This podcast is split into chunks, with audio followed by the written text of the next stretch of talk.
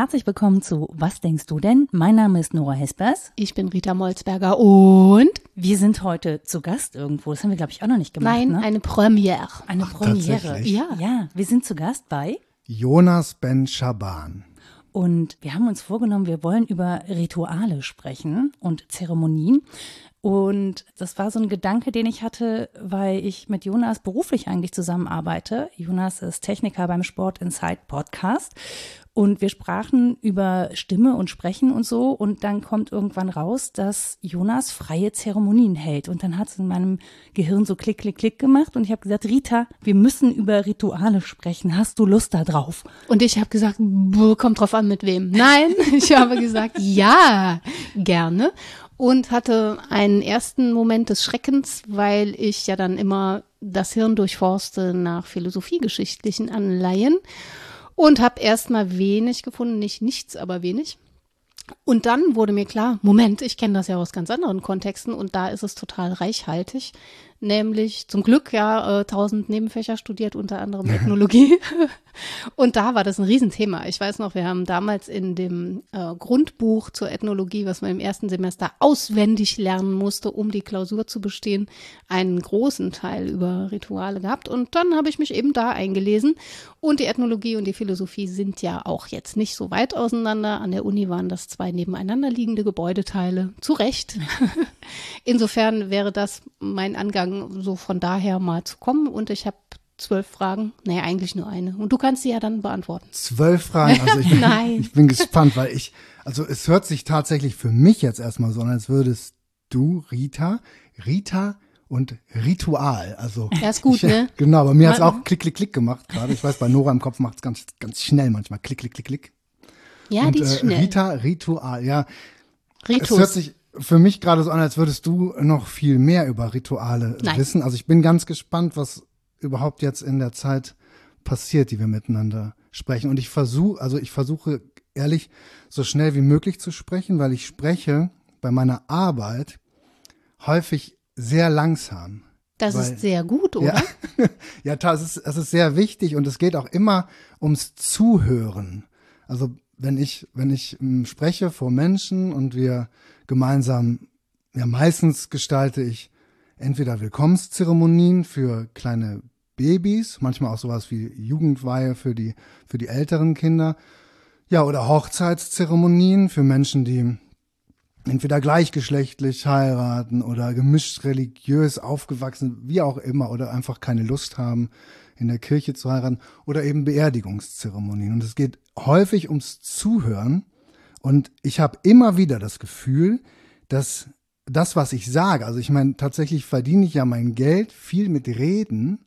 Und ich merke immer wieder, die Worte, die ich benutze, die können nur auf bestimmte Dinge hinweisen, um die es wirklich geht. Und mit, wenn ich mit den Leuten darüber spreche, dass sie zuhören sollen, dann meine ich gar nicht damit, dass sie mit den Ohren hören sollen, sondern ja, fast schon mit dem ganzen Körper zuhören. Also mit ihrem ganzen Bewusstsein, mit ihrem ganzen Dasein. Während die hören, sollen die auch versuchen, nach innen zu lauschen und darauf zu achten, was in ihnen gerade passiert. Man kann niemanden dazu zwingen, aber in so einem Moment kann sich das lohnen. Und darum, um das irgendwie noch so ein bisschen zu verdeutlichen, dass die Dinge zwischen den Worten passieren, rede ich extrem leise. Ich werde heute versuchen, schneller zu reden. Bitte nicht. Ja, Warum? Ich finde, man kann dir sehr gut zuhören tatsächlich, ähm, auch wenn du so redest, wie du das machst. Also nicht so wie ich, so durchrattern und irgendwie äh, Gehirnbritze ver veräußern, sondern auch mal wirklich sehr bewusst zu reden. Was ich ja sehr spannend fand, ist, wir hatten nicht viel Zeit darüber zu sprechen, weil wir eigentlich was anderes gemacht haben, nämlich so einen Sport Insight Podcast zusammengeschnitten.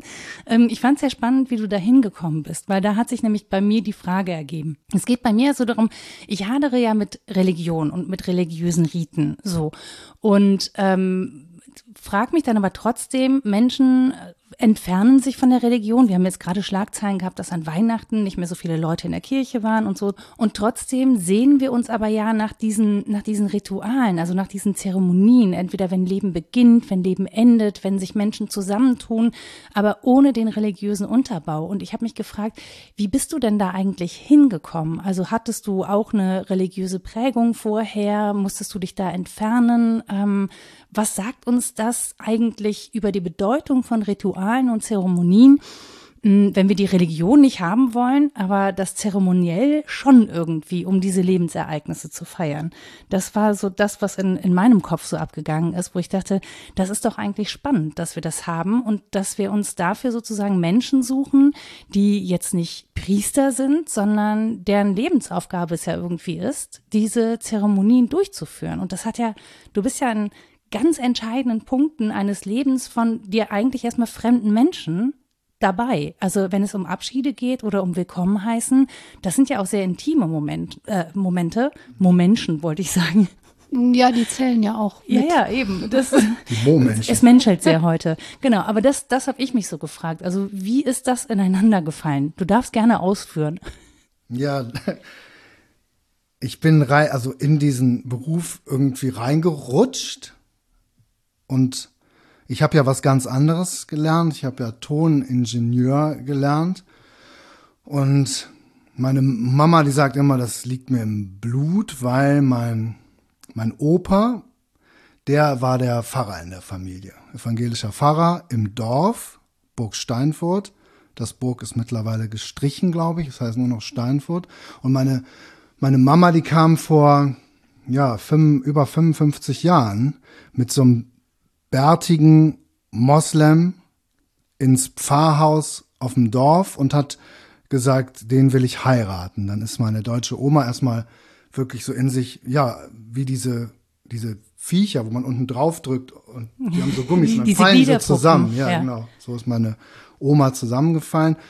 Und mein Opa, der gute Pfarrer, der wusste das ja auch nicht, nicht besser. Der ist ja auch ganz anders. Das war wirklich ein, ein ganz toller. Ich habe Reden von ihm gelesen der war ganz nah an den Menschen, aber der konnte damit auch nichts anfangen. Und der hat meinen mein Papa wohl mit Worten begrüßt wie, der liebe Gott hat die Rassen erschaffen, damit wir sie getrennt halten. Das ist natürlich irgendwie was anderes als, hey, schön, dich kennenzulernen. Ja. Und das hat die beiden jetzt aber nicht davon abgebracht, das weiter zu verfolgen. Die waren ja verliebt. Und es gab anscheinend, also so wurde mir das auch immer erzählt, mein Urgroßvater. Es gibt ja immer Menschen, die auch so ein bisschen weiterblicken in, in so Familien. Und der hat meinen Vater gesehen. Der hat gesehen, dass da ein, ein guter Mensch war, ein guter Kerl war. Und meine Eltern sind zusammengeblieben. Mein Opa hat uns alle, ich habe drei Geschwister, der hat uns alle auch getauft, das war klar, sonst hätten die nicht heiraten dürfen. Ich bin irgendwann aus der Kirche ausgetreten und habe immer Dinge gesucht, die uns vielleicht als Menschen miteinander verbinden. Das ist so der Kern meiner, meiner Arbeit immer. Und ich habe angefangen zu schreiben, ich habe Musik gemacht, dann habe ich Liedtexte geschrieben, dann war ich mal hier in irgendeinem Loch und alleine und habe Gedichte geschrieben und habe dann Musik auch auf Hochzeiten gemacht und habe da dann einen ausgetretenen katholischen Pastor kennengelernt. Und wir haben uns gut verstanden, wir hatten einen Draht zueinander. Und er war einer der ersten, also das ist ja mittlerweile ein bisschen Mode geworden, freie Zeremonien zu gestalten. Er war einer der ersten, die das bei Hochzeiten gemacht haben. Also das ist ja auch schon jetzt ein älterer Mann. Ja, und er hat immer mit mehreren Leuten zusammengearbeitet. Irgendwann war dann jemand krank und wir haben uns gut verstanden. Und dann bin ich da reingerutscht. Dann habe ich, ich habe dann auch eine Trauerausbildung gemacht, weil das für mich dazugehört, wenn man jetzt Beerdigungen gestaltet. Ja, und dann war das wirklich relativ plötzlich mehr oder weniger von, von so ein paar Monaten war das dann mein, mein neuer Beruf. Und tatsächlich habe ich immer das Gefühl, unabhängig von den Ritualen oder auch von dem Grund für diese Zeremonie, dass, dass es etwas gibt, was uns als Menschen miteinander verbindet. Und dass wir aber in, im Alltag kaum dahin gehen können, vielleicht auch oder wollen oder uns nicht trauen oder wie auch immer, aber an diesen ja, das ist irgendwie auch Scheidepunkt, ne, wie so eine ein neues Leben in der Welt oder auch eine Hochzeit, was auch, das wollen viele auch zuerst immer gar nicht hören, aber da beginnt auch nochmal was ganz Neues. Oder natürlich auch beim, beim Tod eines geliebten Menschen beginnt auch nochmal was Neues. Da sind die Menschen bereit, dahin zu schauen. Ne? Da, das, und darum ist das für mich tatsächlich, weil ich das ahne, dass es da was gibt. Also wenn ich zum Bäcker gehe und, und mir ein Brot kaufe, dann ahne ich, dass es etwas gibt, was jetzt den Bäcker und, und mich miteinander verbindet. Und mein, mein Glück ist, dass ich das immer bei, bei den Zeremonien so wirklich oder in den Gesprächen vorher erleben darf, dass das da ist, weil die Leute bereit sind, in diesen sensiblen, empfindsamen Momenten dahin zu gehen. Ne? Und du hast gesagt, wir haben uns beim Sport-Podcast kennengelernt. Ne? Mhm. Also das ist ja auch schön. Und wenn ich sage, das Ritual oder der Grund des Rituals ist zweitrangig, dann würde ich fast schon so weit gehen, wenn wir gemeinsam ins Fußballstadion gehen oder in die Kapelle, dann ist der, also die Energie dahinter, die ist ähnlich. Also das, das meine ich. Das ist, also womit wir das dann zum Ausdruck bringen, ist fast schon zweitrangig. Ja, so ein Fußballspiel oder so ein, dieses samstägliche Ritual des zum Fußballspiels gehen oder von mir aus auch Sonntag und wenn es schlimm läuft, auch am Montag. ähm, das ist ja auch etwas Ritualisiertes, ne? Und deswegen, ähm, Rita, was ist denn, also ist es wirklich was, das uns im Alltag verankert? Weil Klar, Bundesliga findet ständig statt, aber wir heiraten jetzt nicht jedes Wochenende. Ja, also. Ich versuche da jetzt Ordnung. Wenn es gut läuft. Die da gar nicht hingehört. Doch, mach mal Ordnung. Also, ja, nee. Eigentlich gehört die da nicht hin. Ich würde eigentlich ansetzen bei der These, dass das alles schon da ist, was uns normalerweise verbinden müsste, aber vielleicht nicht immer sichtbar oder spürbar ist. Das ist ähnlich wie mit unserer Leiblichkeit. Das ist so eine anthropologische Grundgröße. Wir kommen nicht als reine Geister oder reine Körper vor. Wir spüren das aber oft nicht. Und so ähnlich könnte man ja sagen, wir sind intersubjektiv verbunden, immer schon. Wir spüren das aber immer nicht, sondern wir brauchen sowas wie einen Anlass, eine Offenheit, so ein zeremonielles Zuhören, das du geschildert hast, um das zu spüren. Das ist ja erstmal eine Grundthese, die man verfolgen kann und die sich auch historisch und systematisch ganz gut belegen lässt, denn Rituale gehören, seitdem geforscht wird über äh, menschliches Zusammenleben, immer dazu, um einerseits zu klären, wie sich soziale Gemeinschaften stabilisieren und sich zueinander verhalten und andererseits aber auch dazu, wie sich Individuen neu hervorbringen. Denn was du geschildert hast, Jonas, war ja auch, dass ähm, man da einen Bruch erfährt und da die Möglichkeit ist, sich nochmal neu zu positionieren.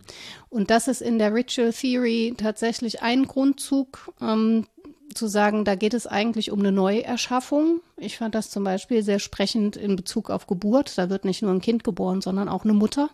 Das heißt, es ist kulturell interessant, was da zutage kommt. Da passiert also Neues und gleichzeitig wird damit aber ja auch stabilisiert, was ist Familie für eine Gesellschaft. Also es hat immer beide Seiten. Und zum Ritual gehören jetzt so ganz trocken gesagt ganz viele Aspekte dessen, was du auch schon genannt hast. Zum Beispiel mh, hm, diese Liminalität, also so, dass es an einer Schwellensituation ist in der was passiert, dass das eine Art soziales Drama ist und das ist das Fußballspiel schon auch. Ja. ja. Auf die eine oder andere Weise. Dass es die Communitas betrifft, also so ein Gemeinschaftsgedanke dahinter ist. Ein hoher Symbolgehalt gehört dazu, um aus einer normalen Handlung ein Ritual zu machen. Da würde auch dieses Zuhören dazugehören und die Gegenseite, nämlich bestimmte Wortformeln hm. dass wir Dinge sagen und damit ein Ritual initiieren. Auch eine Form von Wiederholbarkeit, bei der aber Neues passieren kann, ist interessant. Und das ist etwas, was sich wirklich an vielen Stellen zeigt und dann unglaubliche Bandbreite annimmt. Da zählt das Fußballspiel dann auch dazu, aber genauso auch, es hat mich ein Stück verstört, gibt es ja Rituale der Folter. Ja, oder es ist ja nicht alles freudvoll, was wir Nein. ritualisieren. Und es gibt auch, und das ist was, worauf du eingangs, Nora, mit deiner Frage abgezielt hast, ganz individualisierte Rituale, die vielleicht darauf antworten, dass, und das ist eine eher kulturpessimistische These, wir diese verbindenden großen Größen wie zum Beispiel eben Kirche ein Stück weit weniger anerkennen und insofern wir aber noch Ritual brauchen, dann individualistisch beantworten. Das ist auch vielleicht die Lücke, in der freie Rednerschaft ähm, etwas tun kann, dass es da immer den Grundzug gibt, Rituale haben zu müssen, um diese Schwellenzustände auch irgendwie gut zu beantworten und dann aber nicht mehr die großen dritten Größen, die das beantworten. Das Kulturpessimistische daran wäre, da gehe ich nicht mit, aber ich nenne mal die These, dass das alles zum Teufel geht und wir nichts Verbindliches mehr anerkennen. Hey, wenn wir keine äh, Religion haben, brauchen wir auch keinen Teufel mehr. Ja, genau. Ach na ja, die können win, win. ja auch die können auch sonst wo lauern. Also, dass die Rituale im Prinzip verschwinden oder so individualisiert werden, dass sie diesen Zug zur Communitas hin nicht mehr haben. Das glaube ich nicht. Denn ähm, was du schilderst, auch aus deiner Praxis, ist ja ganz anders. Da geht es auch um Gemeinschaft, nur vielleicht anders, als es jetzt beispielsweise die Kirche veranschlagen würde. Ja, und die, die Hölle, die erschaffen wir uns sowieso immer am einfachsten selbst. Mhm. Ja, ich fürchte das auch. Was ja, ich ja sehr spannend finde, ist, du bist ja im Prinzip so eine Art Zeremonienmeister an der ja. Stelle. Ne? Die wird ja die Zeremonie anvertraut, das Ritual. Für dich fängt das aber ja schon viel früher an. Also du bist ja die Person, die sozusagen gucken muss, was brauchen die Menschen eigentlich gerade, die sich an mich wenden. Und für dich, ähm, oder du hast ja die ja, Macht des Ausgestaltens dieses Rituals. Wie gehst du denn damit um oder hast du da auch etwas, das so wie so ein Ritual ist, bevor du in so eine Situation reingehst? Also es gibt ja ganz bestimmt unendlich viele Ideen oder Traditionen für verschiedenste Rituale. Also es gibt bestimmt auch Grausiges, also gab es wahrscheinlich im Mittelalter mehr als heute oder wenn es heute sowas geben sollte, dann spricht keiner. Anderes drüber. Grauen, würde ich sagen. Ja. Also nee, aber, aber verschiedene Beschneidungsrituale bis hin zur ja, ja, Genitalverstümmelung sind ja auch ritualisierte genau. Formen und Praktiken. Ja, also es gibt, ne, es gibt viele verschiedene Ideen für, für Rituale. Ich komme, also mit dem, was man jetzt so bildlich unter einem richtigen Ritual verstehen würde, da komme ich ja gar nicht mit so vielen in Berührung. Also wir machen oder ich gestalte mit verschiedensten Menschen, also wirklich den unterschiedlichsten Menschen eine Zeremonie und versuche dann in Gesprächen, in der Vorbereitung, diese Zeremonien so persönlich wie möglich zu gestalten. Da ist ganz viel Vertrauen notwendig. Also das, das ist häufig auch den, den Menschen, gerade bei Hochzeitszeremonien, vorher gar nicht so klar. Also das ist ja jetzt dadurch, dass es auch ziemlich viel Mode geworden ist, wollen manche auch einfach eine Show. Und für mich ist immer wichtig, das wird dann, es gibt ein ganz unverbindliches Kennenlerngespräch und da ist immer wichtig, dass wir so Grenzen abstecken, dass wir jetzt ja kein Theater machen, kein Zirkus, die Leute, die dabei sein dürfen, sind auch keine Zuschauer im klassischen Sinne, sondern wenn das jetzt 100 Leute sind, dann gestalten wir alle gemeinsam diese Zeremonie. Auch wenn ich da vorne als in Anführungszeichen Zeremonienmeister stehe, ist das ja keine Bühne.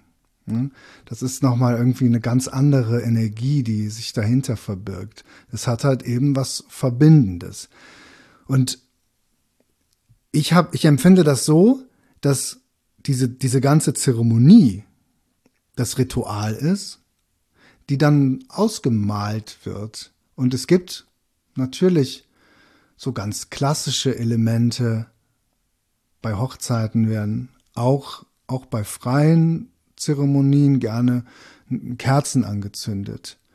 Oder wenn im Vorfeld Menschen gestorben sind oder man überhaupt an Menschen denkt, die nicht dabei sein können, weil sie schon verstorben sind, die man aber üblicherweise super gerne dabei hätte, dann zünden wir zum Beispiel auch Kerzen an. Kerzen sind ein ganz starkes Symbol für Verbundenheit. Dann gibt's aber auch Leute, die denken, okay, boah, Kerze ist auf jeden Fall irgendwie Kirche, Kommunion, Taufe.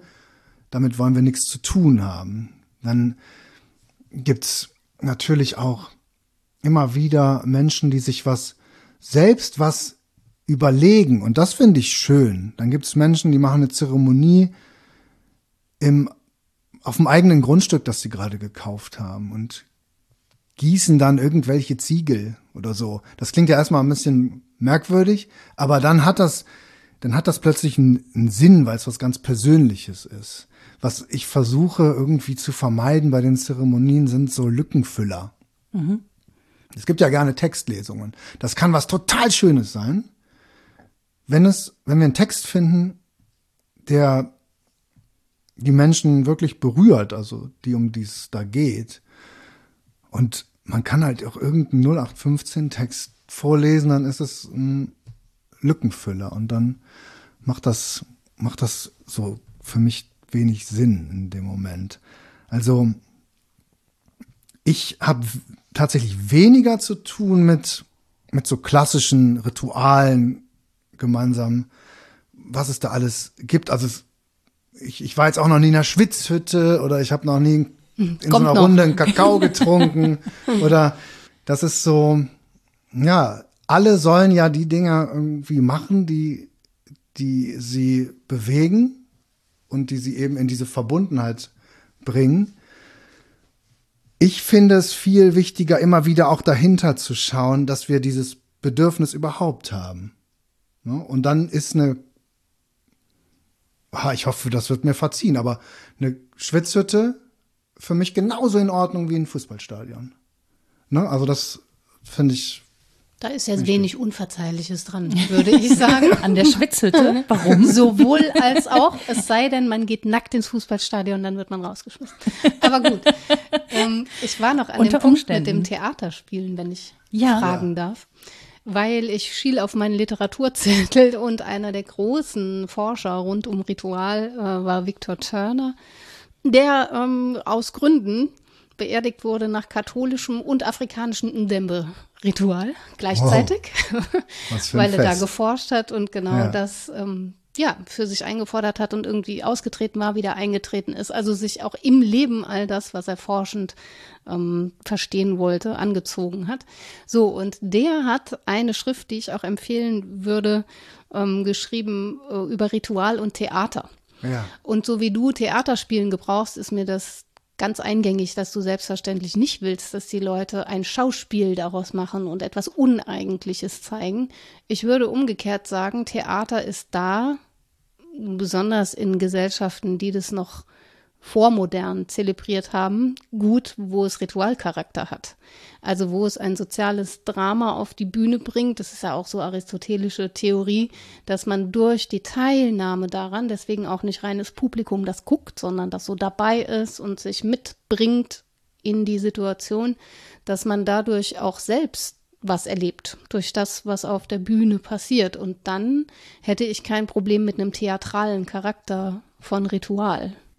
Ja, ich glaube, ja, wir meinen Ähnliches. Ja. Wir meinen wahrscheinlich sogar das Gleiche. Und dann bist du ja schon eine Art Regisseur. Das war ja Noras Frage. Ne? Wie, gehst ja. du als, wie gehst du mit dieser Rolle als Zeremonienmeister um? Ist das sehr viel Verantwortung? Ist das doof, wenn ich das sage? Ein? Zeremonienmeister, aber ich wüsste gar nicht, wie man, also gibt es da einen Begriff für?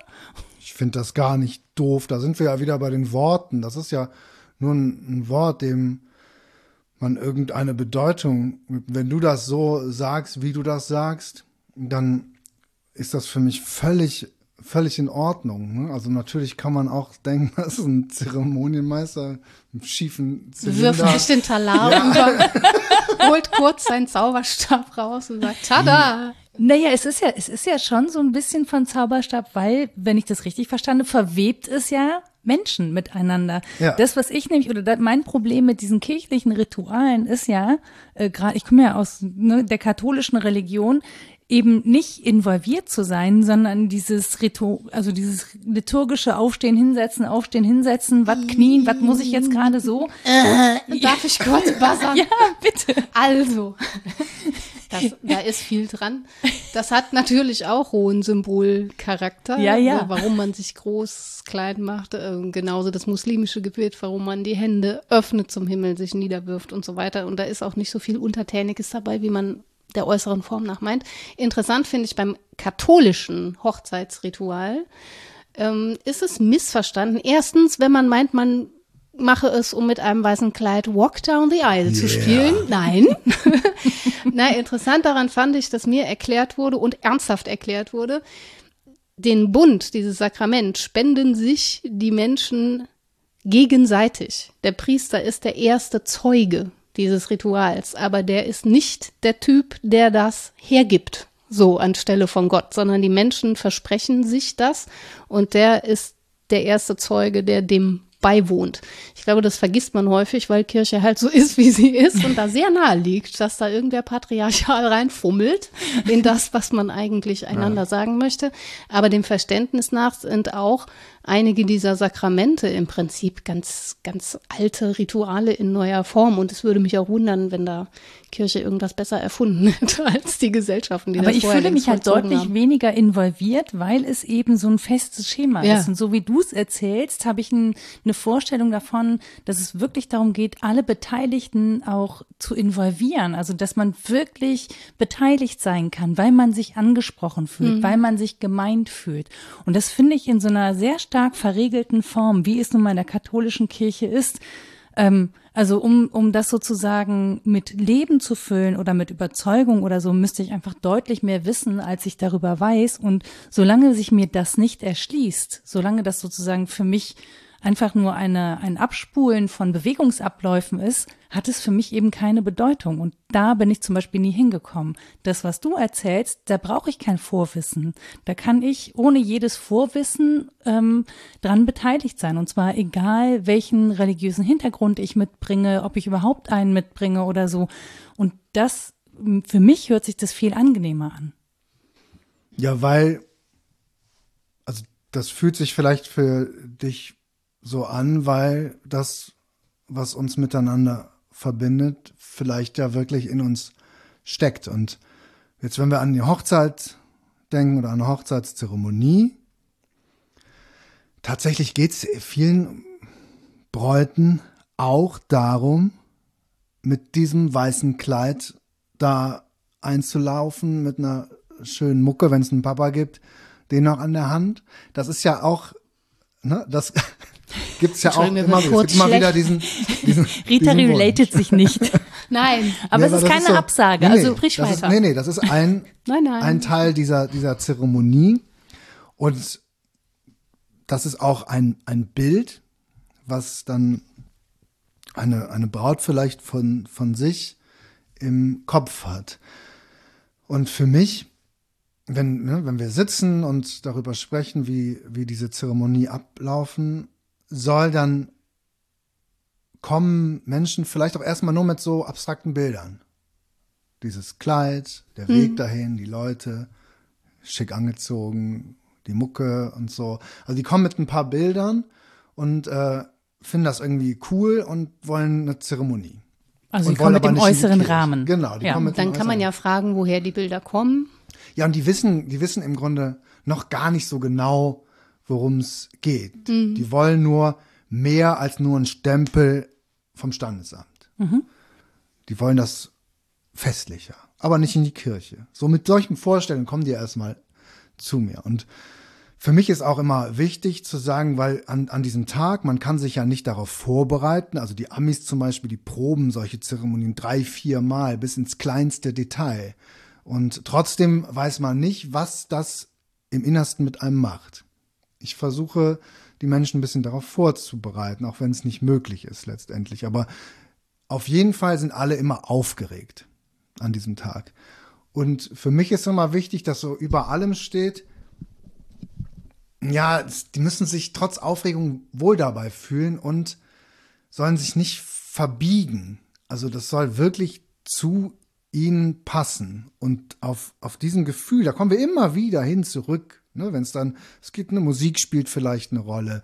Irgendwelche Menschen, die einen Wunsch mit auf den Weg geben oder halt Ideen für, für Rituale, wie so eine Kerze oder was es da alles noch, noch gibt, mit was für Ideen die kommen. Wichtig ist immer, hey, die sollen sich nicht entfremden, irgendwie in dem, mit dem, was sie tun.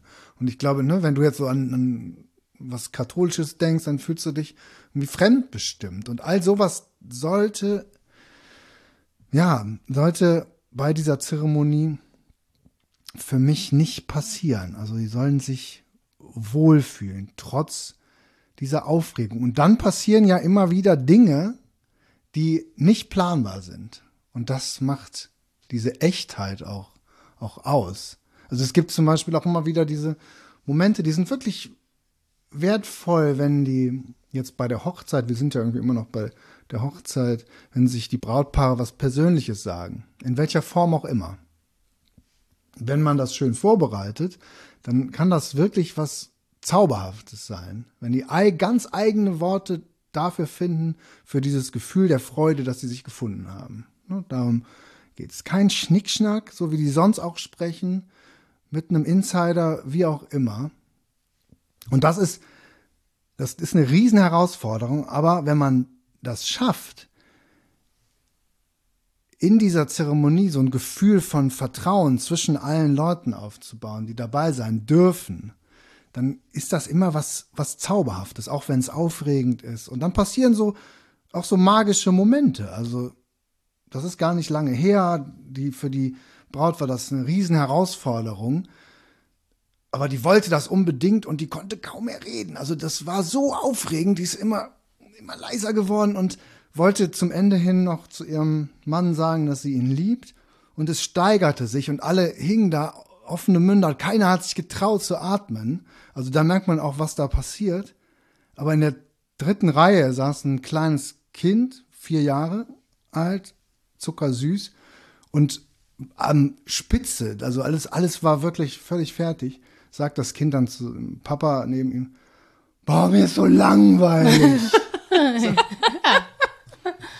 Und da, ja. da ist dann alles aufgebrochen. Das war wundervoll. Ne? Alle haben gelacht und sie konnte auch wieder atmen, alle durften wieder, wieder atmen und das hat dann so eine Leichtigkeit bekommen, die braucht es ja dann irgendwo auch. Ne? Und das, ich habe schon so wirklich. Und das ist so eine Einzigartigkeit auch, genau, ne? Also ja. das ist ja was, da wird man lange drüber erzählen, glaube mhm. ich. Über die, das wird dieses Kind wahrscheinlich bis an sein Lebensende begleiten. Und dann hast du gesagt, boah, ja. ist mir langweilig. Ja, und das ist eben echt. ja. Das mal, das ist halt was anderes. Mir, mir werden ja auch immer wieder Ideen vorgetragen. Also, keine Ahnung, zum Beispiel wäre das für dich in Ordnung, wenn die Eheringe von einer Eule gebracht werden? Wenn es denn klappt. Ja, das klappt, wenn ich dann so eine tote Maus schwinge. Ja. Das ist, äh, kann man machen. Sind das Harry Potter Menschen gewesen? Kann man machen. Sag. Ich musste auch direkt dran denken, aber ich hatte dann das Bild von dir, wie du sozusagen in dieser Feierlichkeit diese tote Maus, Maus frisst. schwingst. Schuhu. Frisst, genau. Entschuldigung, die Eule kann nicht, ich hatte so einen Hunger. man kann das, also da finde man kann das machen, aber dann, wir saßen zusammen und ich habe mir das auch angehört und ich dachte mir, okay, in fünf Jahren sitzen die Leute vielleicht zusammen und sagen, hey, wir hatten dann nochmal geheiratet da mit der Eule. Mhm. So. Ja, ja, das ja. mit der Eule ja. ist an sich natürlich ein Alleinstellungsmerkmal. Ja. Und das ist dann, find, das ist dann sehr gewollt. Ne? Mhm. Also über dieses kleine Mädchen werden, sprechen wir jetzt auch. Das hat mich auch total berührt. Ja, aber Kinder, so echt, Kinder hat so- man, Kinder haben Gefühle und äußern die spontan. Das ist nicht so hergestellt, ne? Ich hörte kürzlich von einem mir bekannten vierjährigen Mama, erleben kann man doch nicht planen. Weil ich gesagt habe, was erleben wir denn heute? Oh. Ich habe gesagt, du kannst, erleben kann man nicht planen. Wir können nur planen, was wir vielleicht machen. Aber vielleicht Güte, begegnet was uns für ein ein schlaues Kind. Polizeiauto und blinkt mit dem Blaulicht. Das kann man doch nicht planen. Und das stimmt, ne? Ja. Mein Punkt wäre noch ein anderer der Nachfrage, nämlich ob ähm, so ein Moment der Reintegration in Gesellschaft allgemein nicht auch entscheidend ist. Also natürlich macht da eine kleine Gemeinschaft was für sich und das ist schön, wenn es echt ist, dass da die Individuen mitentscheiden, war ja auch dein Punkt, Nora, dass man so abgeholt wird als diejenigen, die tatsächlich da sind und nicht von einem überformten ähm, Apparat gezwungen wird, es so und so zu tun. Trotzdem ist ein Ritual ja auch nicht nur für die wenigen, die da anwesend sind, sondern, und da entschuldige ich mich für mein Augenrollen, was das weiße Kleid betrifft, etwas, was viele miteinander teilen. Über diese eine Situation hinaus gestaltet man damit ja schon Übergänge und macht damit eine Aussage darüber, wie Übergänge zu gestalten sind. Und weiß ist nun mal irgendwie so Reinheit, ähm, Unschuld und dann Übergang in einen in einen anderen Status, in dem man Sündiges was Leben. zerbricht oder dem anderen was gibt oder so. Ja, ja klar, warum nicht? Eigentlich müsste man rituell Dinge beflecken. Macchiato. Aber ähm, das ist ja schon so, dass man affirmiert und konstituiert und ähm, Kontinuität schafft damit auch. Das heißt, wenn ich es so hoch individuell mache mit der Eule, dass alle nur noch sagen, was war da nochmal mit der Eule? Ist da eigentlich jemand gestorben oder hat da jemand geheiratet? Also wenn man nicht mehr weiß, wie sich das in, ins große Ganze eingetragen hat, dann ist es irgendwie auch eher leere Form als ein symbolischer Akt. Ja, das mit der Eule Das war musste ja ich zum Glück auch, nee, ich weiß, Ja. musste, musste ich, ich musste keine tote Maus schwingen. Und ja, das, was sich dahinter verbirgt, habe ich für mich persönlich immer tatsächlich immer im Blick. Also dieses Bedürfnis, dieses Bedürfnis nach Dingen, die uns vielleicht miteinander verbinden. Das, damit haben wir ja auch angefangen und darum meine ich ja auch, dass jetzt eine so eine Kakaozeremonie zum Beispiel, also damit kenne ich mich nicht aus, aber ich weiß das aus einem Bekanntenkreis, dass sowas gibt und das ist ja auch was ganz Individuelles. Damit könnte ich jetzt nichts persönlich jetzt nicht unbedingt was anfangen, aber das, was sich dahinter verbirgt, das ist für mich dann das, das Entscheidende. Und ich finde, wenn man darüber nachdenkt, ich bin da auch immer ganz vorsichtig, weil sich vielleicht da auch der Wunsch dahinter verbirgt, nach irgendetwas, das uns Sicherheit gibt. Und das finde ich trügerisch. Und darum, ja, ich glaube, dass uns, also uns Rituale vielleicht einen Hinweis darauf geben oder darum ist dieser Blick nach innen, äh, denke ich, auch ganz wertvoll, dass wir dieses Bedürfnis haben und gleichzeitig anerkennen, dass wenn ich sowas mache, was uns irgendwo miteinander verbindet, dass mir das aber keine Sicherheit geben kann. Ja? Und ich glaube darum, ja, ist das, ist das wichtig, jedes Ritual auch nur als das zu sehen, was es dann ist. Und das, was uns aber vielleicht miteinander verbindet, ne, das kann, das kann uns kein Ritual zeigen. Darum finde ich es ja auch irgendwo so schön, dass man sagen, sagen darf, okay, ich gehe jetzt in die Kapelle oder ins Stadion. Aber es gibt auch immer wieder dieses, diesen Drang von Menschen, die dann irgendwie so ein, ein spirituelles Ri- Ritual machen, dass äh, die das irgendwie höher stellen oder das zu was Besondererem machen, als die Leute, die ins Fußballstadion gehen. Ne? und das würde ich so ganz vorsichtig mal so für mich nur ne, in Frage stellen.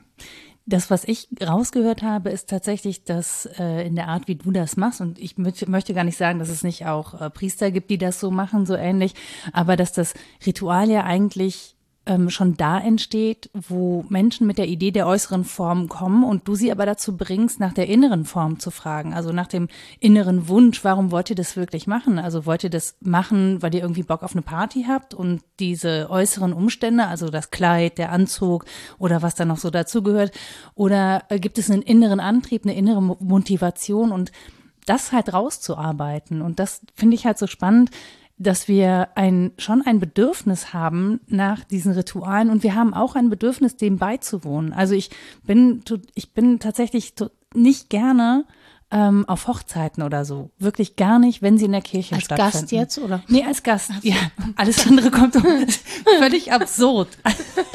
Entschuldigung, so, Entschuldige. So oft versucht. genau. Ich war einfach nie gerne ja. da. Also ich habe es jetzt zwölf. Auf all meinen Hochzeiten.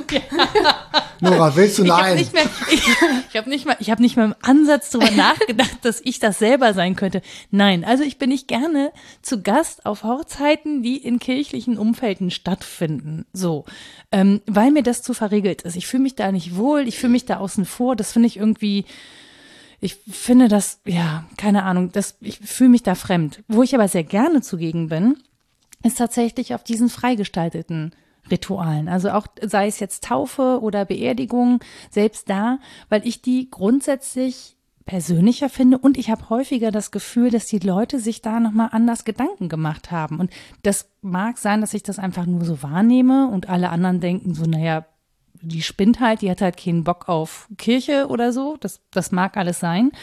Ähm, aber das waren immer sehr tiefbewegende, sehr authentische und sehr persönliche Feste, auf denen ich dann einfach auch gerne dabei war.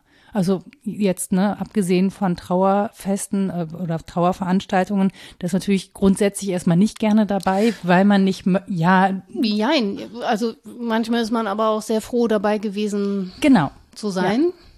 Naja, der Abschied ist an sich wichtig, aber das ist ja. jetzt nicht, wo du sagst, so, da gehe ich voll gerne hin. Das ist, das ist nicht freudiger wie, Anlass. Genau, das ist kein freudiger Anlass. Da gehst du halt nicht zu einer, obwohl auch das schon passiert ist. Ja. Du kannst auch zu einer Trauerparty gehen. Auch das sind Dinge, die stattfinden. Wenn das als Erlösung erlebt wurde oder selbst äh, ja noch nicht mal, wenn initiiert du oder was ja oder immer. wenn du glaubst, ja dass das der Formen. Person entspricht, ne? Ja. eher diese Form des Abschieds zu feiern mhm. als eine andere. Und das, diese Variabilität finde ich zum Beispiel auch total gut daran. Also ich glaube, es gibt Menschen, die brauchen dieses Ritualisierte, das sich immer wiederholt und dass sie nicht mit Neuem konfrontiert werden, gerade in so einer Situation. Es gibt aber auch die Menschen, ähm, denen das hilft, Dinge zu verarbeiten, wenn es eben nicht dieses Ritual ist, wenn sie sich irgendwie abgeholter fühlen. Wäre jetzt irgendwie so meine Theorie dahinter. Soll ich? Ja, mach. Na, der Blick nach innen. Also das, das ist ja irgendwo auch die Dinge anzuschauen, wie sie sind. Ich glaube, das ist einfach auch Teil, ja, Teil so einer Zeremonie, die das dann auch für die Menschen, die daran beteiligt sind, auch irgendwo wertvoll machen kann, die Dinge so zu sehen, wie sie sind. Jetzt bei einer, bei einer Beerdigung oder bei einer Trauer, bei einer Trauerfeier, die Dinge anzuschauen, wie sie sind und die Dinge anzuschauen, wie sie gewesen sind. Das ist, ich will nicht wichtig, also ne, ich will das jetzt auch nicht irgendwie wichtig nennen, aber das erlebe ich einfach immer wieder, dass das wertvoll ist, einfach in Gesprächen danach, auch in Trauerbegleitung danach, weil das ist ja ein Prozess, der dann ins Rollen kommt, also die zwei Wochen, die man vielleicht vor der vor der Trauerfeier mit den Leuten verbringt. Und dann geht man durch diese Schleuse und dann beginnt ja auch diese Trauerarbeit im Körper und im, im Geist. Und wenn wir die Dinge anschauen, wie sie sind, also einmal die Endgültigkeit anschauen und gleichzeitig auf, aufs Leben blicken und das nicht schön reden oder so. Also es gibt ja auch in jeder Beziehung ob jetzt zu, ne, zwischen Kindern und Eltern oder Geschwistern oder Ehepartnern. Einfach klar, viele schöne Erlebnisse, manchmal weniger und dann gibt's aber auch diese schwierigen Züge und das alles anzuschauen, um den Menschen dann wirklich auch noch mal ganz nah zu sein. Also ich glaube, es braucht doch dieses Nahsein, um dann auch weiterziehen zu können. Also dass die Menschen dann auch einen neuen Platz finden, jetzt bei einer, bei einer Trauerfeier. Und im Grunde ist dieser Blick nach innen gleichzeitig auch immer ein, ein Gefühl dafür zu kriegen, was wirklich ist. Also da, da ist es wieder, das, ne, da bin ich dann, du meinst jetzt Rita der Regisseur, aber irgendwie versuche ich ja auch nur mit den Menschen, das kann ich ja nur bedingt, aber mit den Menschen, da brauche ich dann dieses Vertrauen, was in den Gesprächen dann passiert, auf das zu schauen, was wirklich ist. Und das verlangt, das ist so ein großes Wort, aber das, das verlangt so, das ist auch so ein belastetes Wort, aber Demut. Also ich muss mich dem auch hingeben. Also ne, ich kenne auch meine Trauer, meine Ängste und meine vielen, vielen Probleme. Und die lege ich auch dahin. Nicht, dass ich drüber spreche. Das ist ja eine innere Haltung. Hm, also ich bin dann im Grunde auch so, ja, auch so verletzlich. Ich vermische das nicht. Das ist ganz, ganz, ganz wichtig, dass sich das nicht vermischt. Also, aber dafür muss man ja für sich auch ganz klar sein. Man muss wissen, okay, wo ist meins? Wo ist deins? Und dann, ja, dann passiert es, dass die Leute das auch wirklich zulassen können auf das zu schauen, was wirklich ist. Und ganz, ganz, ganz wichtig, für mich vielleicht das Wichtigste bei der, bei der Arbeit, kein Urteil fällen. Und das ist schwer, ne? Das, mhm. ja, also ja, nicht ja. in die Wert. Also sobald man sich dabei wischt, klar, ne, das passiert.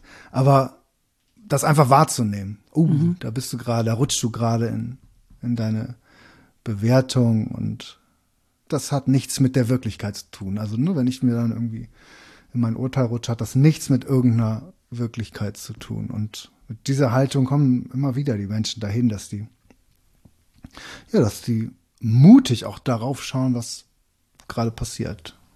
Was ich ja so spannend finde daran ist, ähm, dass du ja wirklich an diesen an diesen großen Tagen der Freude, aber eben auch an diesen tiefen Tra Tagen der Trauer, du bist ja, ja ständig mit in Kontakt. Also, ne, mir passiert das in meinem Leben natürlich, wenn das in meinem Umfeld passiert, aber das passiert mir ja nicht alltäglich.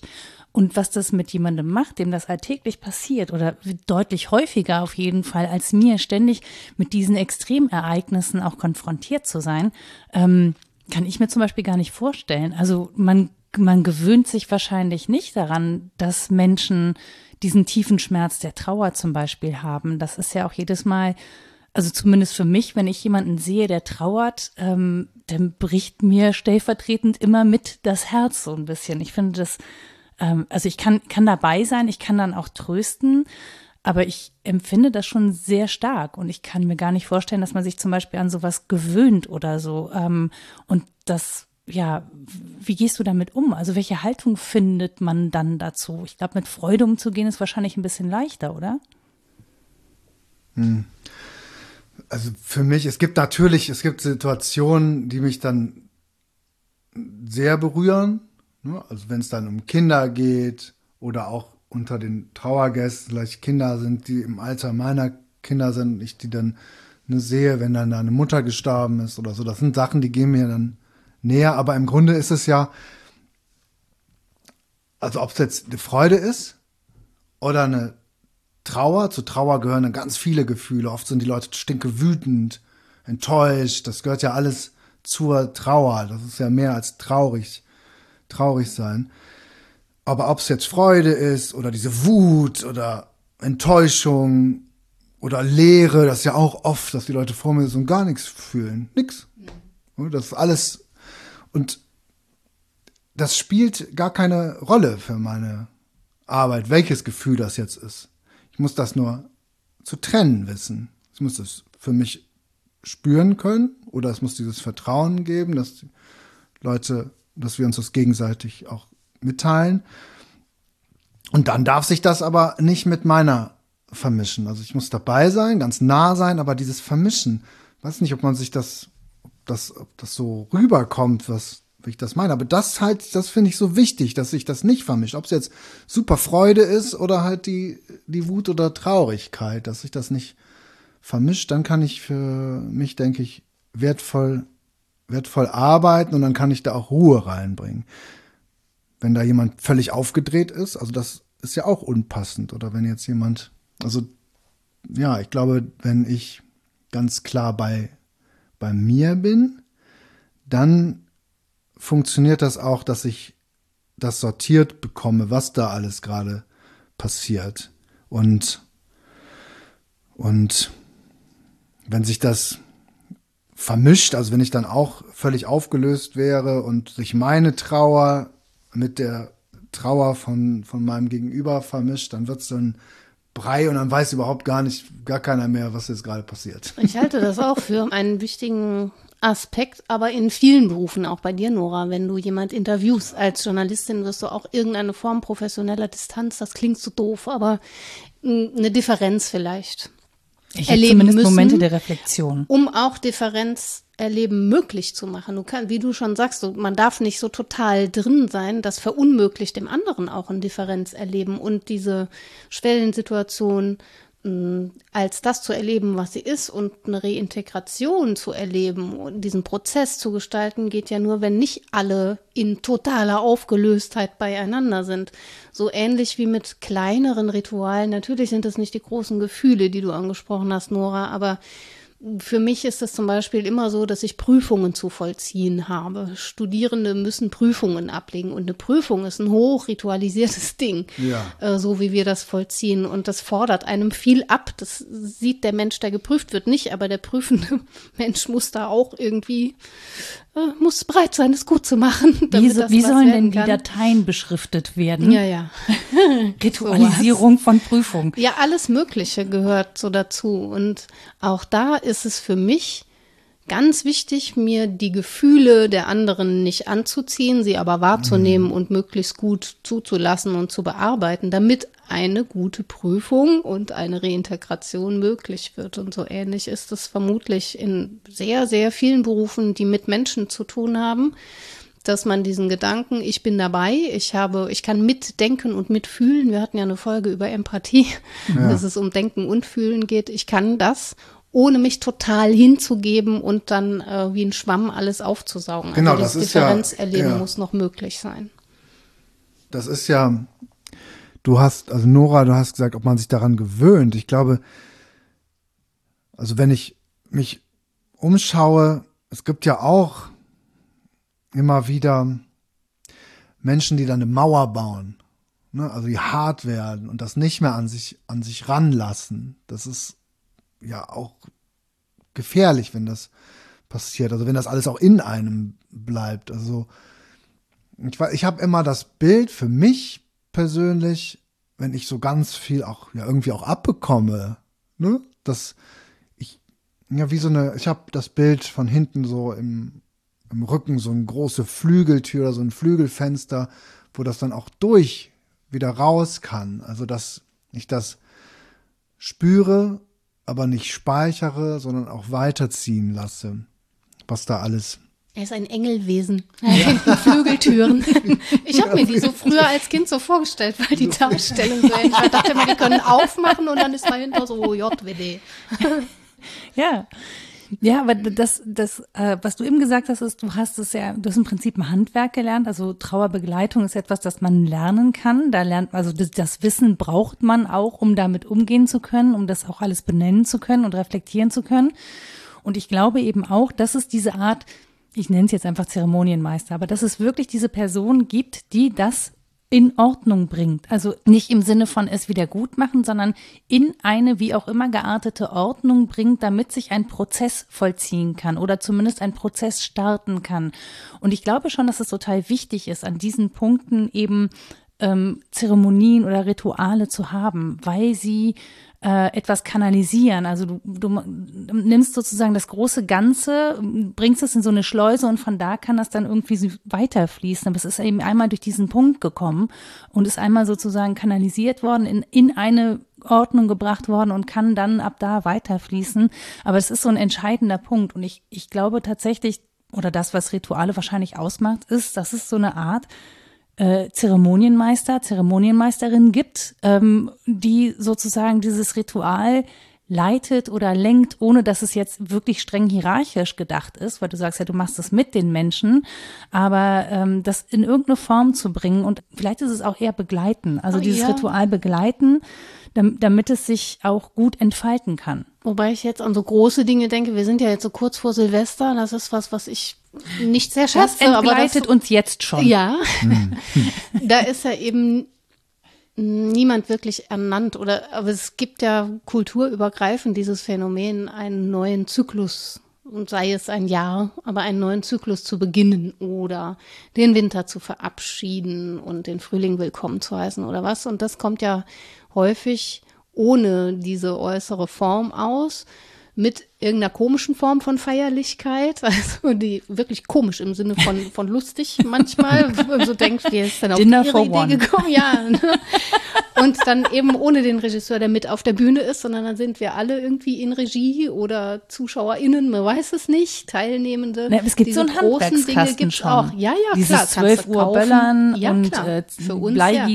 und den ganzen Kram. Also so, so ein Handwerkskasten, Aber das muss- zeremoniell gibt's schon. Genau, aber es muss nicht diese eine Person geben, die das anleitet, zelebriert und so weiter. Also das kann auch so groß sein, wie diesen großen Übergängen, die wir gestalten, dass es so eine Form von, ich weiß auch nicht, kultureller Verabredung von Symbolik ist, ich die dann für Karneval viele ganz funktioniert. vergessen. Ja, Ist ja Karneval auch- auch, Ja, klar. richtig. Ja, der Klassiker, ne? Also das wird so Ja, außer bei der Sitzung. aus. da ist es ein, äh, ja, das ist ja mehr so wie Kirche. Zeremoniell. Ja, ich glaube, Gehört auch viel Demut dazu. eine, eine von, eine von euch hatte ja auch sowas gesagt, dass es im Grunde Rituale gibt, seit es Menschen gibt, die irgendwo ne, zusammen versuchen, einigermaßen zusammen zurechtzukommen.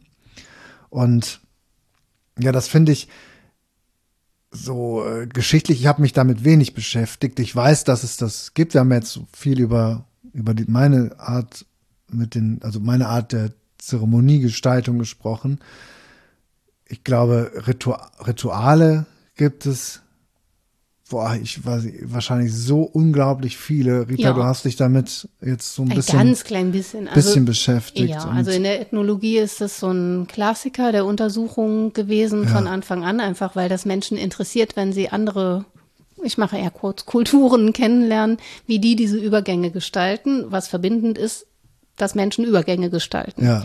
Und zwar, dass sie sie symbolisch hochgerüstet gestalten. Nicht Ja. einfach, dass es geschieht, sondern dass man dabei etwas Bestimmtes tut.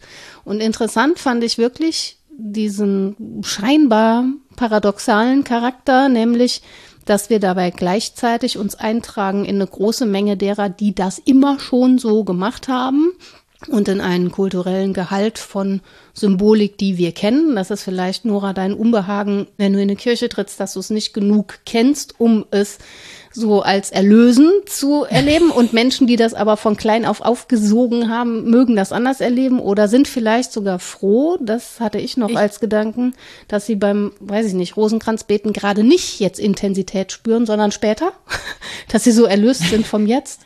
Ich meine, ich, ich bin ja mit Kirche aufgewachsen, Ich weiß. so ist das nicht, aber es ist einfach für mich immer befremdend gewesen, was ich halt sehr wohl, also was ich sehr wohl zu schätzen weiß oder auch mir gerne angucke in verschiedenen Kulturen sind zum Beispiel die Übergänge von Jahreszeiten. Also, Genau, ne, sowas. Das Licht kehrt zurück oder der Frühling beginnt oder wir Genau, feiern den Herbst, allgemeinen Sommer, Dinge, die Sonnenwende. und überformt So. Genau, so, so Sachen, die sind für mich auch nachvollziehbar. Aber ich fremde zum Beispiel seit Jahren auch mit diesem Weihnachtsding inzwischen, weil ich weiß, ja, ursprünglich war das auch eben diese Zeit, in der das Licht zurückkehrt und das feiert man und dann kommt diese heilige Christkindgeschichte und Wer so. ist eigentlich dieses Mann, das das feiert?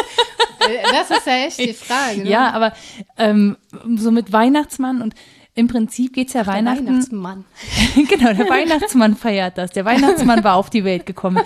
Nein, aber das, wenn man sich das so anguckt, da ist ja wirklich sehr viel in einen Topf geworfen und am Ende geht's darum, Voll. äh, um Geschenke. Es geht um ein total überladenes Fest, an dem die Familie sich bitte verträgt, um zusammen sein zu können und so. Aber es geht gar nicht mehr um das, worum es ja eigentlich gehen sollte. Ja. Also mir fehlt das Verbindende und es ist total überformt mit diesen, mit diesen, mit dieser äußeren Form, also mit diesen Geschenken und mit diesem Essen kochen und so. Ähm, und mir fehlt so diese, dieser innere Antrieb, diese innerliche Verbindlichkeit. Da würde ich total mitgehen. Da Das hätte ich auch ja richtig auch die Bock drauf. zweite Seite, die ich noch nennen wollte. Entschuldigung. nee, aber Ich finde das so wichtig bei der, genau das ist ja das, was uns daran ankotzt. Wenn es leere Form ist von vermeintlicher Gemeinschaft, in die ich mich da einzutragen habe, die ich aber als solche gar nicht erlebe. Ja. Wie soll ich denn dann Beziehungen dazu aufbauen? Geht ja nicht. Es gibt ja, und das ist die andere Seite, nicht nur die Eintragung in einen großen Ritus von Gemeinschaftlichkeit und scheinbarer kultureller Verbundenheit, die ja meistens auch gar nicht so ist, aber gut, Klammer zu, sondern es gibt ja auch durch das Ritual und das Gemeinsame die Möglichkeit, es mal anders zu machen. Das ist ja das, was du gerade die ganze Zeit auch geschildert hast, dass man einen Neuanfang oder einen Übergang anders gestalten kann und sich zu dem verhalten kann, was scheinbar verbindlich so sein muss. Und das ist etwas, was Ritualforschung auch auf dem Zettel hat und auch schon lang auf dem Zettel hat. Das finde ich gut, dass man dadurch auch Neues anfangen kann. Dass es keineswegs nur um Wiederholung geht oder um leere Form, die nichts mehr zu bedeuten hat, sondern dass das auch bedeutet, einen Übergang für mich neu zu gestalten und als jemand anders herauszutreten als diejenige oder derjenige, den ich vorher war. Ja. Und was da jetzt bei Noras, kann, darf ich so Rant. Kirchenkritik sagen, Na klar. so auch so mitschwingt, ist eben die Autorität.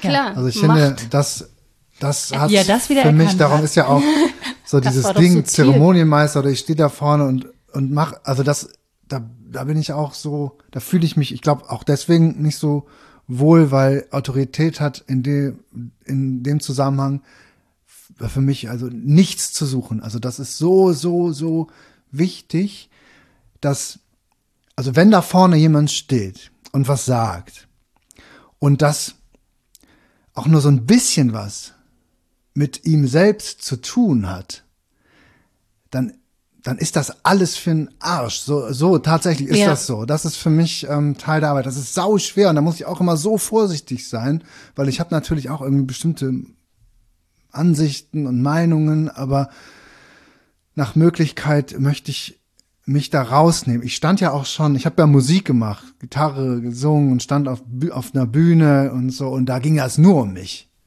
so, ja, das war wirklich War nicht so nur, schlecht, oder? nur mein mein Ego und das, was ich da jetzt versuche zu machen, da soll das im Grunde keine Rolle spielen. Na, keine fände ich auch schade, wenn ich jemanden beauftragen würde, aber so eine gemeine, gemeinsame Ja. Autorenschaft. So eine dienliche. Ist ja schön. Weil du hast ja auch von Demut gesprochen. Das ist ja Autoritas was, ist ja auch was Schönes, wenn Ja, man das auf gemeinsam jeden Fall schreibt. keine und den, Autorität. Genau, wenn man Ne? das, genau, das ja, ist, glaube ich. wenn man da Verantwortung zuweist und sagt, wir sind diejenigen, die das entschieden haben, wir hätten das gern so und füll doch diese Rolle, wenn du kannst, Ja. gerne sensibel zuhörend mit dem und dem. Das ist ja auch eine Weise, dir Autorschaft zu übertragen, ohne dir Autorität aufzunötigen, die du gar Das nicht ist haben ja auch willst. wirklich, also jetzt wenn ich, ne, das, wenn ich darüber spreche, ich habe darüber ja jetzt noch nie so gesprochen, nachgedacht wie mit euch. Ich habe mich darauf ja auch nicht vorbereitet, weil auf der einen Seite ist Autorität fehl am Platz und und dann gibt's ja auch immer wieder Situationen, also häufig bei Trauerfeiern, also häufiger als man so, so denkt, gibt es, treffen sich an dem Tag völlig zerstrittene Familien. Also das ist wirklich erstaunlich. Menschen, die jahrelang nicht mehr miteinander gesprochen haben und dann geht's da um das Erbe, die ganzen Geschichten. Also das ist ja leider immer wieder Thema. Bei Hochzeiten bestimmt auch so, da sagt's nur keiner. Ja, ja wahrscheinlich. Und dann, ihr, jetzt ne, heiraten die, jetzt erb ich das Haus nicht mehr. Und dann spreche ich mit, mit der einen Person und ne, wenn ich dann in den Gesprächen rausgehe, okay, da gibt's echt ernsthafte Konflikte, dann da hat ja auch niemand Schuld dran. Das passiert in Familien. Das ist ja wirklich ja häufig dann kaum mehr nachzuvollziehen für die Beteiligten. Und dann telefoniere ich noch mit den anderen. Und an, an dem Tag treffen die sich alle und sind dann traurig, wütend, enttäuscht und alles.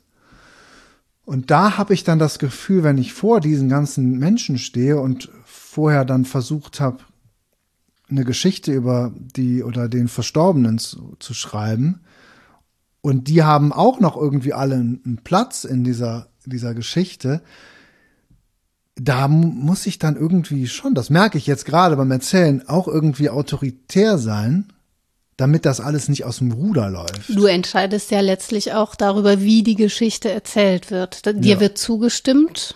Das ist nicht, dass du dir das ausdenkst, aber du machst was aus dem, was an dich herangetragen wird. Und das ist schon eine Form von Autorschaft, Ja. würde ich sagen. Und manchmal habe ich dann auch das Gefühl, ich muss ähm, ein bisschen anders reden, also ein bisschen anders reden, ein bisschen strenger werden. Manchmal, damit sie alle sitzen bleiben. So, Ruhe jetzt. Sie da hinten.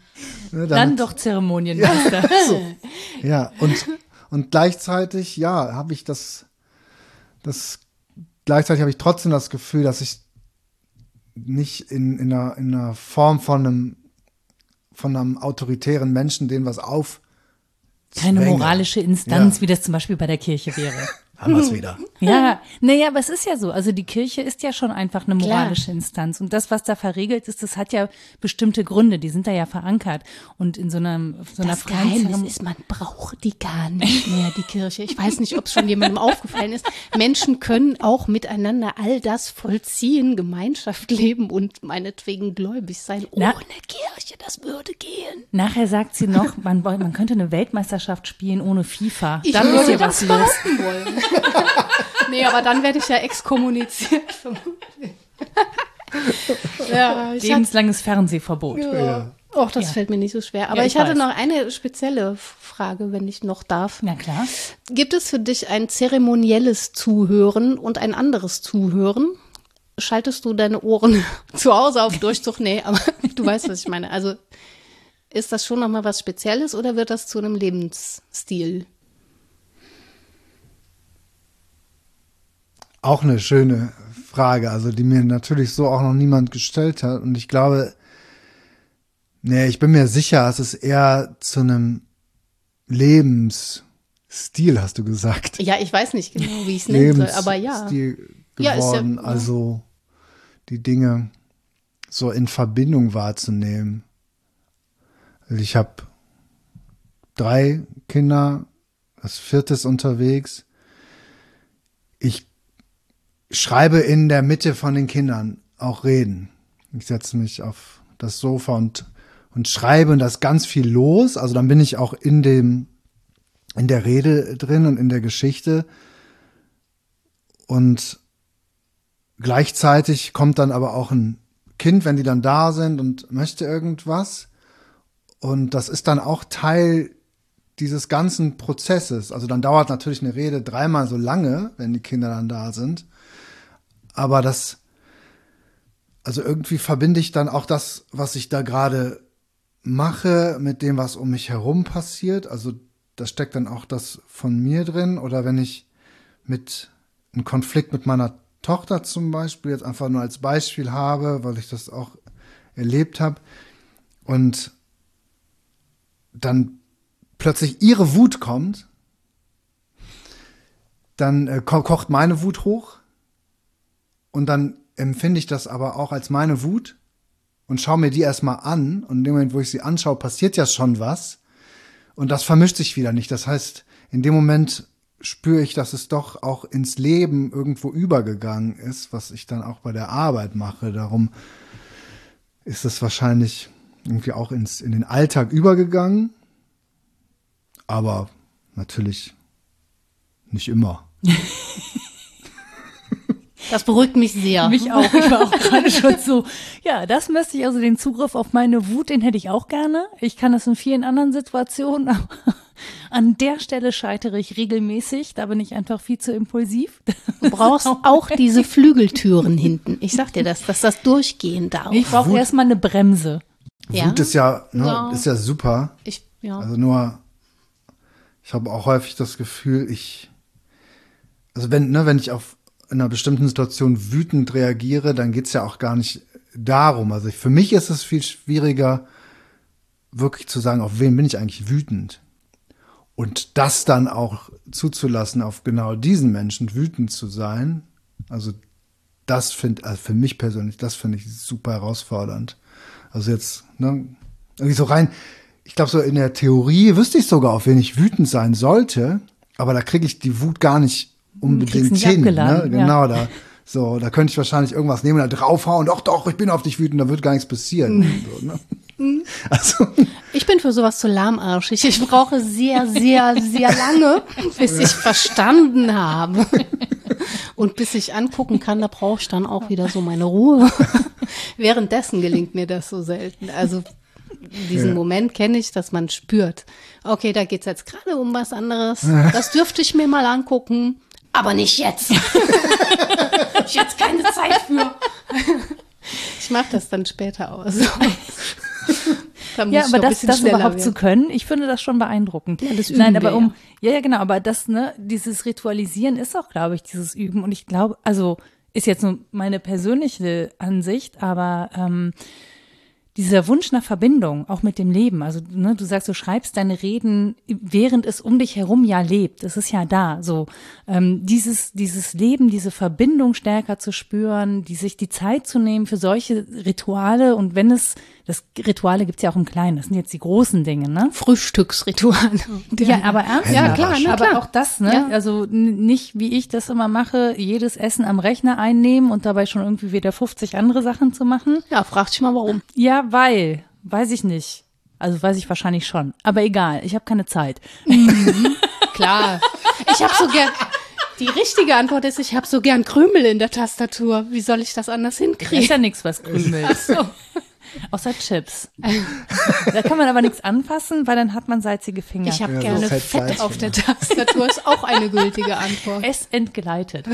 Nein, aber das ist ja genau das. Ne? Wir wollen Verbindung und diese Rituale verbinden uns. Und ich habe das Gefühl, sie entgleiten uns ein bisschen zum einen, äh, glaube ich, durch Corona. Also weil wir uns ganz lange nicht sehen konnten, dass wir jetzt zu dritt in das einem mit der Raum Verbundenheit sitzen. war echt ein Thema. Ja, ja das, aber das ist schon so, ne, dass einem das irgendwie so entgleitet, dass einem das auch fehlt. Und ich verstehe auch Leute, die sagen, ich möchte auch dieses dieses Feiern gehen am Wochenende. Ne, ich brauche diesen regelmäßigen, ich brauche regelmäßig diese dieses Ritual, um Dampf abzulassen oder auch um mich zu verbinden mit Leuten. Das macht man ja selten alleine. Man ist ja dann mit Menschen zusammen. Äh, man bewegt sich zu Musik und so. Ähm, ich glaube, dass das alles wichtig ist und viel wichtiger, als wir das eigentlich wahrhaben wollen. Nicht nur an diesen speziellen Punkten, sondern so grundsätzlich, um auch Gemeinschaft zu leben, ne? um auch diese Konflikte mal, wenn du sagst, dass auf zum Beispiel auf Trauerfeiern dann häufig so ähm, konfligierende Parteien zusammenkommen, das ist ja eigentlich gut. Also manchmal löst sich da ja auch was. Nicht immer, manchmal zerstreiten die sich noch viel schlimmer, aber manchmal löst sich da ja schon auch was. Und es braucht diese Zusammenkünfte. Und wenn wir die nicht mehr haben können, dann fehlt einfach was. Und wir, ich, also ich würde behaupten, dass eine der Aufgaben ist, auch gerade wenn zum Beispiel die Menschen sich der Kirche entfremden, dass wir genau das ähm, überführen in eine, in, in eine andere Zeit, die dann kommt. Sei es jetzt, ob wir das online hinkriegen oder ob wir das ähm, ohne Kirche, ohne Autorität machen, ob wir das freier gestalten, ob wir das ökumenischer gestalten, wie auch immer. Aber ich glaube, dass das eine wichtige Aufgabe ist, um Gesellschaft zu gestalten, um Menschsein zu gestalten, um auch ähm, in Kontakt zu kommen. Also dass Menschen nicht mehr nebeneinander herleben, auch Kulturen nicht nebeneinander herleben, sondern dass wir miteinander sein können. Und da braucht es, ich glaube, genau solche Rituale, wie auch immer die aussehen, ähm, die irgendwie uns verbinden können über und sei es ein Straßenfest oder so, ne? Also keine Ahnung, hier in Köln ist äh, der Tag des guten Lebens, ne? Ist ja zum Beispiel sowas, wo alle beteiligt sein können. Aber ich, ich glaube, wir brauchen das sogar stärker als vorher, weil es nicht mehr so verregelt ist, wenn wir keine Institution haben, die das übernimmt. Ja. Und das fängt alles an mit dem mit diesem mutigen Blick nach innen. Also das, das zu, zu erkennen, dass wir dieses Bedürfnis haben, damit fängt alles an und mit, mit der Frage oder vielleicht sogar mit der, mit der Voraussetzung, dass da was ist, was uns miteinander verbindet. Das zu spüren und sich darauf einzulassen, das ist natürlich immer viel einfacher, sich darauf zu stürzen, was uns voneinander trennt, weil das viel offensichtlicher ist. Aber die Dinge, die, die uns miteinander verbinden, die sind da. Wir haben alle ähnliche Ängste. Wir wollen alle irgendwie geliebt werden und so ganz einfache Sachen. Ne? Die wesentlichen Dinge sind vielleicht wirklich so einfach. Und, und darauf zu schauen. Ich glaube, dass ja, das, das verlangt aber auch, ich glaube, es gibt diesen, habe ich letztens aufgeschnappt, diesen Ausdruck, Mut zum Sein. Und dazu gehört dann aber eben auch, sich einfach mal dahin zu setzen und auch hinzunehmen, ja, dass man in dem Moment mal nicht weiß, was man jetzt machen soll. Hm, das ist Mut zum Sein lassen. nee, nee, zum, ja. wirklich, glaubst du das denn erleben. auch? Ja, ja. beides. Ja. Ist ja auch beides sein, ist ja beides auch mal was sein lassen. Aber da schließt sich ein Stück ja auch der Kreis, weil wir eingangs, glaube ich, drüber gesprochen haben, dass wir davon ausgehen, dass Rituale deswegen wichtig sind, weil es diese innere Verbundenheit als so eine Art anthropologische Grundgröße gibt. Menschen sind so unähnlich nicht. Natürlich sind sie Individuen, aber sie sind halt nicht nur Individuen und vor allen Dingen keine Subjekte, die alles allein geregelt kriegen, sondern mit dem Bedürfnis und der dringenden Notwendigkeit nach anderen. Und wir müssen irgendwie rauskriegen, wie wir gut miteinander sein können. Und in den Horizont gehört das Thema, glaube ich, ja. Und wo du jetzt schon so schön dabei bist, ähm, ja. so ein komplett, Rita ist diejenige, die um das Fazit zur Folge sprechen muss, weil in meinem Gehirn ist vor fünf Minuten schon wieder weg. Ich muss das nochmal anhören. Und die Rita sagt uns jetzt, wie wir da hingekommen sind. Mega. Was mhm. zwischen Anfang und Ende war. Ich lehne mich zurück. Ich habe zugehört und nicht mitgedacht. Das ist die Ausrede. Aber in der Tat war es so, dass wir mit der Prämisse angefangen haben, dass wir gemeinschaftlich etwas haben, was uns verbindet, nämlich dieses Bedürfnis, Schwellenzustände zu gestalten, entweder hoch überformt oder eher individuell, dass also das Ritual beide Seiten hat, hin zur Gemeinschaft, aber auch hin zum Individuum. Wir haben über möglicherweise verbindende Merkmale von Ritualen gesprochen, also was das Fußballstadion mit der Kapelle zu tun hat und hatten da, glaube ich, schon ein paar Aspekte rausgestellt. Die sind halt sehr allgemein, aber wir hatten gesagt, es geht um sowas wie eine feierliche Grundhaltung erstens. Es geht um den Zauber der Worte, aber auch den Zauber des richtigen Zuhörens. Das gehört zueinander, Wortformeln und das richtige Zuhören. Es geht um eine Verregelung, das schon entweder eher hart oder in Mitautorschaft. Da haben wir auch drüber gesprochen. Wer macht diese Regeln? Ähm, und zum vierten geht es um den Symbolgehalt des Ganzen. Also, dass wir uns öffnen dafür, dass die Handlung, die ich da vollziehe, hohen Symbolgehalt hat für etwas und dass ich das mitzugestalten habe in so einer freien Zeremonie, ist eine große Freiheit. Da haben wir lang drüber gesprochen, glaube ich, wie der Freiheitscharakter dieser Gestaltung aussehen kann und dass wir das Ganze als eine Form, das war der nächste Punkt, sozialen Dramas vielleicht mhm. erleben. Also, dass es schon sowas gibt wie eine Bühne, die schaffen wir aber selbst und dass es Schauspielcharakter haben darf, nicht im Sinne von wir verstellen uns, sondern wir machen hier, da würde ich an Clifford Geertz erinnern, wir machen aus einem Model of ein Model for. Mhm. Also das war vielleicht was Einzigartiges, aber es könnte ein Modell sein für zukünftige Zusammenkünfte und das tun wir gemeinsam. Und zum Schluss haben wir über Autorschaft noch mal länger gesprochen in der Frage der Autorität. Mhm und über große verbindende Rituale, die diese Autorschaft so gar nicht erkennen lassen. Also über Übergänge wie das neue Jahr oder Frühling oder Karneval. was immer, ne, Jahreszeiten, Karneval und so weiter. Das ist Nora wichtig, der Karneval. Sicher. Weil ich ihn vergessen habe. Es ist wirklich so, ich habe ihn über Corona wirklich einfach vergessen. Ich habe mal sehr gerne Karneval so, gefeiert. So, und das war ja der letzte ja. Punkt, dass wir was verlieren. Das ist was anderes als die kulturpessimistische These, die ich eingangs zitiert habe, die davon ausgehen würde, dass wir das über unseren Individualismus alles irgendwie verschütt gegangen haben, gehen lassen. Das ist sicher nicht der Fall. Die Bedürfnisse sind noch da, aber es gab Schwierigkeiten, sie zu gestalten und gut zueinander zu kommen. Und das, das ganze Übungscharakter hat, dass wir also ähm, immer mal wieder sowas brauchen im Lebensverlauf, ist sicher auch unstrittig. Deswegen geht's ja irgendwie von Geburt bis zum Tod, dass wir das rituell begleiten lassen. Und da gibt's schon günstige Umstände für oder nicht so günstige. Und ich würde sagen, ein sehr günstiger Umstand ist, jemand dabei zu haben, wie unseren heutigen Gast. Das schien mir überzeugend, wenn man dabei jemanden dabei hat, der das ähm, gestaltet, diese Rolle annimmt, aber nicht oktroyiert. Ich glaube, dass das dann von Menschen als ein sehr glücklicher Umstand erlebt werden kann. Ja. Jetzt habe ich Jetzt. was vergessen. Wow. Nee. Siehst du, aber, aber Jonas ist schön, beeindruckt. Ja, das hast du wirklich ja. schön zusammengefasst und gleichzeitig habe ich auch das Gefühl, ja, wir haben jetzt schon lange geredet und es gäbe noch viel zu, viel zu erzählen. Ne? Das stimmt. Ja, ich glaube schon, dass das Thema äh, noch ein noch unerschöpflicher ist. Äh, es gäbe es wahrscheinlich auch viele Anekdoten. Da, ja, da, hängt auch so, da, hängen, da hängen so viele Themen dran. Ja, es stimmt. Genau. Das ist so. Und Rita hat aber äh, für den Einstieg eine Literaturliste. Ja, ja. Es fiel mir dann schwer, mich zu beschränken, weil so viel dran hängt. Das ist mir nämlich auch aufgefallen. Aber ich nehme sie jetzt zur Hand. Achtung. Ja. Raschel, oh. raschel, raschel. Sehr schön, ich liebe das ja. So, ich habe ja schon gesagt, ich bin es dann eher ethnologisch angegangen. Da gibt es einen großen Komplex von Menschen, die sich kulturanthropologisch drum gekümmert haben. Ähm, das ist der eine Schwerpunkt der Literaturliste. Der andere ist das Theoretische, also Ritualtheorie. Und äh, dann gibt es auch noch was eher Bildungstheoretisches, denn Bildung hat auch so ihre eigenen Rituale, nicht nur die Prüfung zum Glück. Also das kommt jetzt alphabetisch, aber man merkt schon, was wohin gehört, glaube ich. Es gibt von Andrea, äh, italienisch, also ein Mann, Belliger und David Krieger, Ritualtheorien, ein einführendes Handbuch. Da kann man sich lange mit beschäftigen.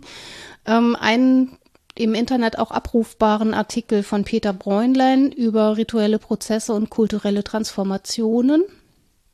Ähm, und dann kommen jetzt so ein paar äh, ethnologische Klassiker, nämlich vier. Emil Dürkheim, die elementaren Formen des religiösen Lebens. Das darf Nora dann lesen. Nein. Clifford Geertz.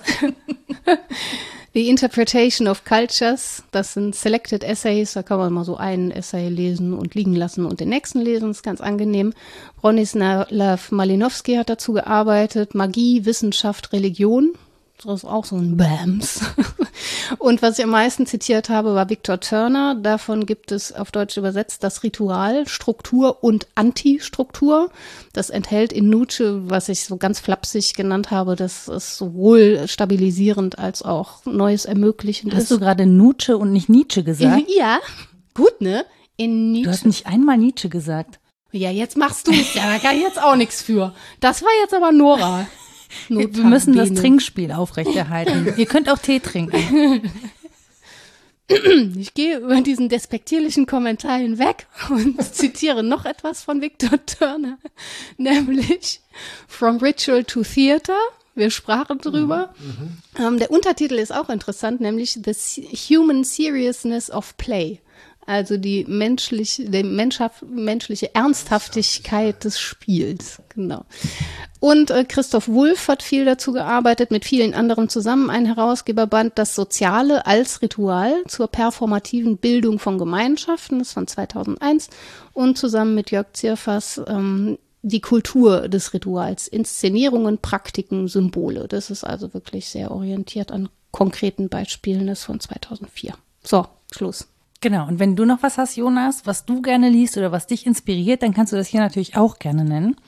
Ich habe nichts anzubieten. Ich habe einen vergessen. Ich hatte ja noch einen handschriftlichen Zettel. Ah. Auf den wird man stoßen, wenn man sucht, glaube ich. Den kennen auch viele und wir haben ihn schon mal zitiert. Äh, Byung-Chul Han vom Verschwinden der Rituale, eine Topologie der Gegenwart, wobei der Ritual ganz allgemein als symbolische Form des schönen Umgangs versteht und sich fragt, wo die Höflichkeit geblieben ist.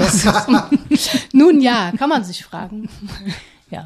Ja, wo ist auch der gute alte Karneval geblieben? Ne? Richtig, ne? wo Richtig. ist der? Äh, viele haben ihn ja gefeiert, aber äh, der ist nicht tot zu kriegen, macht dir keine Sorgen.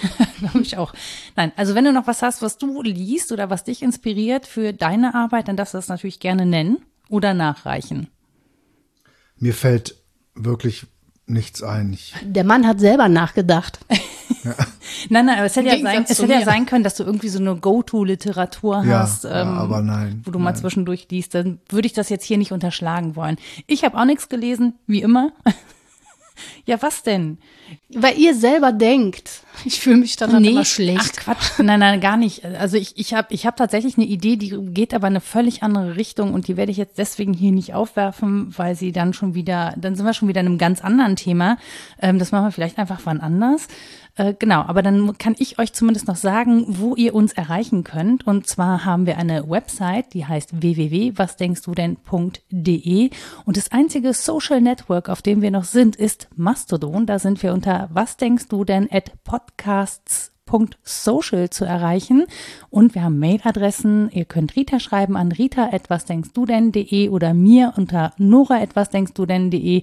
Und auf unserer Seite findet ihr auch noch einen Spendenlink. Ihr dürft uns, wenn ihr möchtet, äh, einen Euro im Monat dalassen oder ein Jahresabo für 12 Euro abschließen.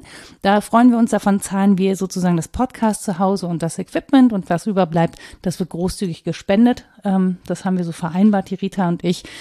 Und genau, ich würde sagen, eigentlich ist das doch eine ganz schöne Folge, um in ein neues Jahr zu starten. Und ich bin gespannt, was dieses 2023 parat hält. Ähm, ich hoffe, es kommen die verbindenden Elemente des Menschseins zutage. Das wäre zumindest mein Wunsch. Wir danken heute ganz speziell dir, Jonas Benchaban, für diese gut gesprochenen und nicht ins Wort fallenden, wie ich das so oft mache, Gedanken. Ich. ich fand das wirklich großartig. Vielen Dank. Ich danke euch. Also ich habe mich gefreut, dass wir das heute ja zusammen gemacht haben. Na dann, dann verabschieden wir gemeinsam das Jahr 2022 mit einer sagen, Rakete. Genau. Guten Rutsch. Tschüss. Tschüss. Tschüss.